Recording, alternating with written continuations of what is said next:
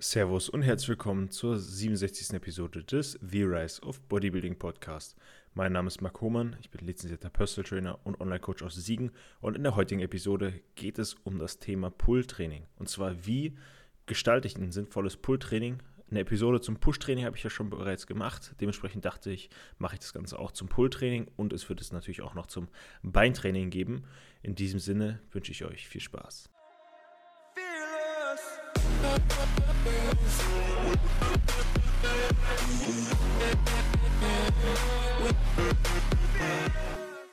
Guten Morgen Leute, ich hoffe es geht euch gut. Wir haben heute den 11.01. Mittwochs morgens 5.54 Uhr und ja, ich dachte, ich nehme vor der Arbeit noch eine Episode auf, wahrscheinlich sogar zwei.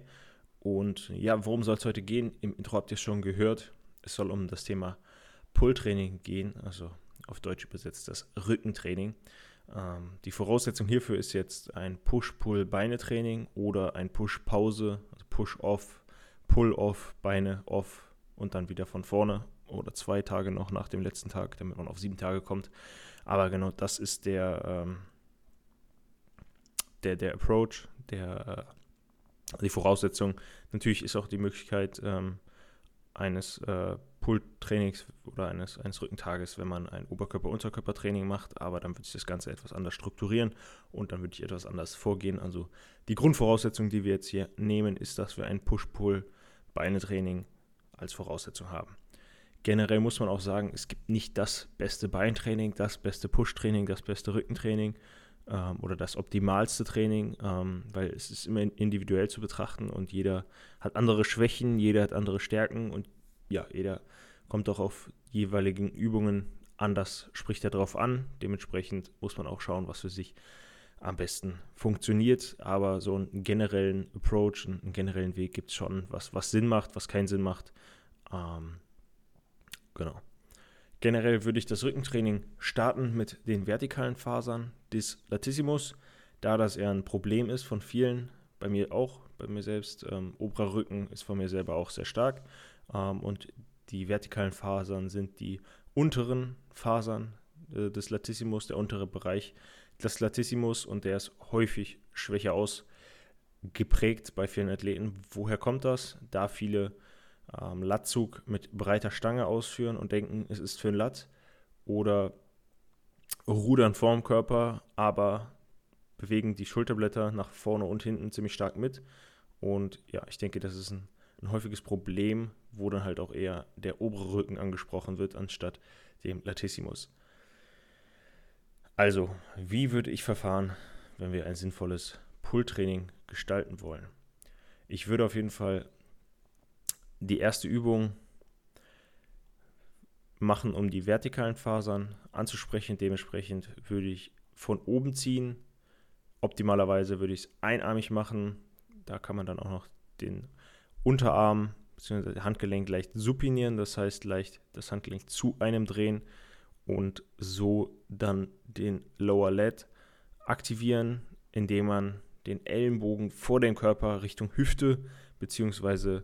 Ja, Wirbelsäulenposition ähm, bringt.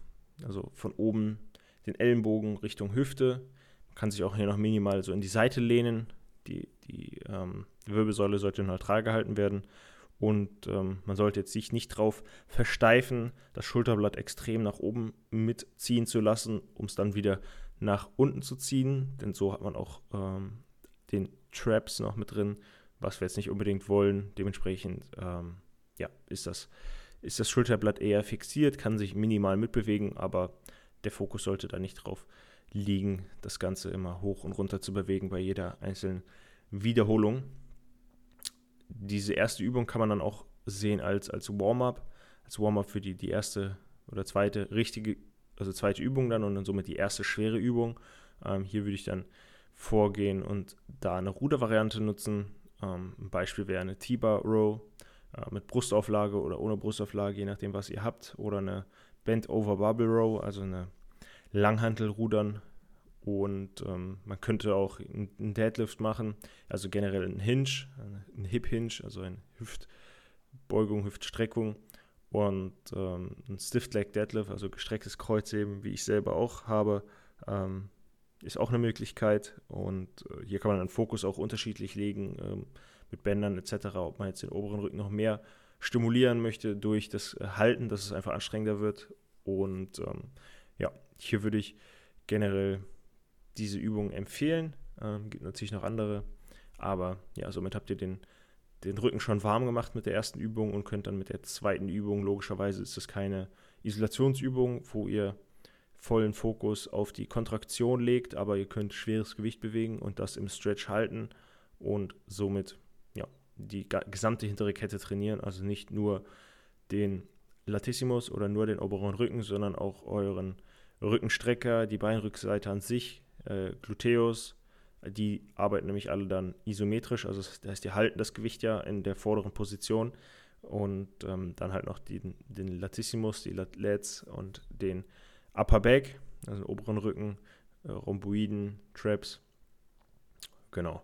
So, jetzt haben wir die ersten zwei Übungen. Dann würde ich so verfahren, dass ich ähm, als dritte Übung dann eher die horizontalen Fasern des Latissimus ansprechen würde, also eher die oberen Fasern, zusätzlich auch natürlich den Teres Major, der ähm, ziemlich weit oben am Latissimus bzw. am oberen Rücken sitzt außen. Ähm, hier kann man auf jeden Fall die Schulterblattbewegung zulassen und hier sollte der Fokus auf dem Zug hinter den Körper sein. Da ist beispielsweise eine Variante die High Row, äh, gibt es im McFit oder anderen Studios logischerweise auch. Ähm, kann man auf jeden Fall sehr gut machen. Und ja, danach folgt dann noch eine vierte Übung. Das heißt, wir haben jetzt die Lower Lats, wir haben den gesamten hinteren, hintere Kette, oberen Rücken, Lats nochmal frittiert. Dann als dritte Übung die horizontalen Fasern und als vierte Übung dann wirklich den Fokus auf den Teres Major. Hier auf jeden Fall ganz klar eine Schulterblattbewegung priorisieren und die Ellenbogenführung ist entscheidend. Generell ist beim Rückentraining die Ellenbogenführung entscheidend und Schulterblattbewegung, was ihr trainiert und trainieren wollt. Und für den Teres-Fokus würde ich da dann auf jeden Fall eine weite Ellenbogenführung empfehlen. Dementsprechend wäre eine Möglichkeit, ein Latzug bzw. ein Teres Pulldown mit Latzug-Stange zu machen.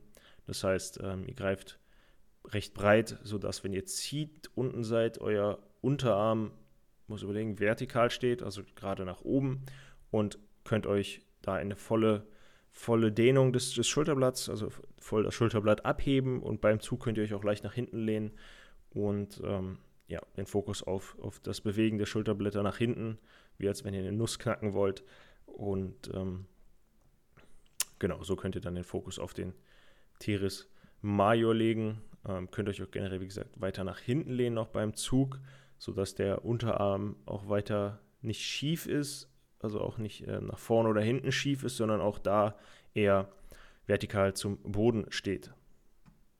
So, dann haben wir vier Übungen für den Rücken, wodurch der im Normalfall gut frittiert sein sollte. Generell bezüglich Sätzen etc. würde ich erstmal tiefer anfangen, wird ähm, beispielsweise bei den ersten drei Übungen, beziehungsweise ersten zwei Übungen, also der Lat, Lower Lat Variante und der dem Hinge, würde ich eher zwei Sätzen mit zwei Sätzen starten, eventuell mal versuchen, ein Top- und Back-Off-Prinzip einzubauen und dann als drittes würde ich dann ähm, vielleicht etwas höher von Raps auch arbeiten, also 8 bis 12 ähm, oder auch mal 9 bis 13, ob ihr jetzt gerade oder ungerade macht, ist natürlich euch überlassen, hat keinen Vorteil oder Nachteil. Und ähm, da eventuell eher mit zwei bis drei Sätzen starten und dann am Ende nochmal zwei Sätze, auch eher High Reps, in Anführungsstrichen High Reps, ähm, ja, auch, auch um die 8 bis 12 oder auch 11 bis, 11 bis 15. Und ähm, ja, generell die, die schwere Variante würde ich dann etwas, etwas schwerer machen mit, mit äh, die, die erste Übung ähm, also die, die, zweite Übung, die erste schwere Übung würde ich dann eher vielleicht fünf bis sieben und im Backoff dann sieben bis elf oder sowas machen. Ähm, wobei, ob jetzt sechs, sieben, acht oder zehn Wiederholungen macht, solange ihr Muskelversagen erreicht, wird das alles ein Reiz setzen, auch wenn ihr 15 Wiederholungen macht oder 20. Dann haben wir den Rücken sehr stark penetriert und würden dann abschließen mit der hinteren Schulter und würden hier dann beispielsweise eine Rear Delt Row machen, wo wir im 45-Grad-Winkel die Ellenbogen versuchen hinter den Körper zu bringen, ohne das Schulterblatt stark zu bewegen. Eine andere Variante wäre Reverse Cable Fly oder Reverse Butterfly. Ich selber mache Reverse Flies am Kabelturm mit Cuffs, also mit, mit ähm, Fußgelenksbandagen um die Hände oder um die Handgelenke, wo, wo ich mich dann halt nicht darauf fokussieren muss, die Griffe zu halten. Ähm, spüre ich auf jeden Fall sehr, sehr gut. Das sind bei mir auch eher im höheren Wiederholungsbereich. Also bei mir ist es, glaube ich, 21 bis 25, also schon sehr, sehr hoch. Ähm, da will ich auch mal verschiedene Wiederholungsbereiche testen und gucken, womit ihr am besten klarkommt. So, zum Abschluss dann noch Bizeps. Hier würde ich einmal, also hier würde ich zwei Übungen machen. Zwei Übungsarten. Generell einmal die verlängerte Position, einmal die verkürzte Position priorisieren und fokussieren. Und das heißt, einmal hinter dem Körper und einmal würde ich das Ganze vor dem Körper machen. Dementsprechend wäre eine Variante ähm, Incline Curls auf der, auf der Bank. Das wäre eine Variante hinter dem Körper. Oder ähm, im Stehen am Kabel von, von am, am, am beispielsweise ein Fitix in der V-Station, wo die, das Kabel von hinten unten kommt und ihr zwei Griffe in der Hand habt und ja, den Ellenbogen dann hinterm Körper lasst und nur den Unterarm bewegt. Oder eine Scott Curl-Variante, wo der Ellenbogen vor dem Körper ist. Das heißt, äh, mit der SZ-Stange oder am Kabel oder ähm, ja, Preacher Curls einarmig, ähm, also ein, mit einer Kurzhantel etc. Da gibt es auf jeden Fall die verschiedensten Varianten. So, das soll es für heute gewesen sein. Recht kurze Folge.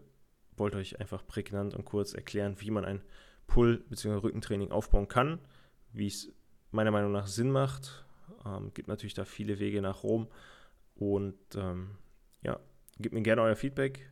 Schreibt es mir per DM. Und in diesem Sinne war es das für heute. Ich wünsche euch einen erfolgreichen Tag und wir hören uns in der nächsten Folge. Falls dir die Folge gefallen hat, würde ich mich über eine 5-Sterne-Bewertung auf Spotify oder auf Apple Podcasts freuen. Wenn du mehr von mir sehen möchtest, schau gerne auf meiner Website www.homabodybuilding.de vorbei und gerne kannst du auch den Podcast in deinem Instagram-Feed teilen. Du findest mich auf Instagram unter Mark Homer.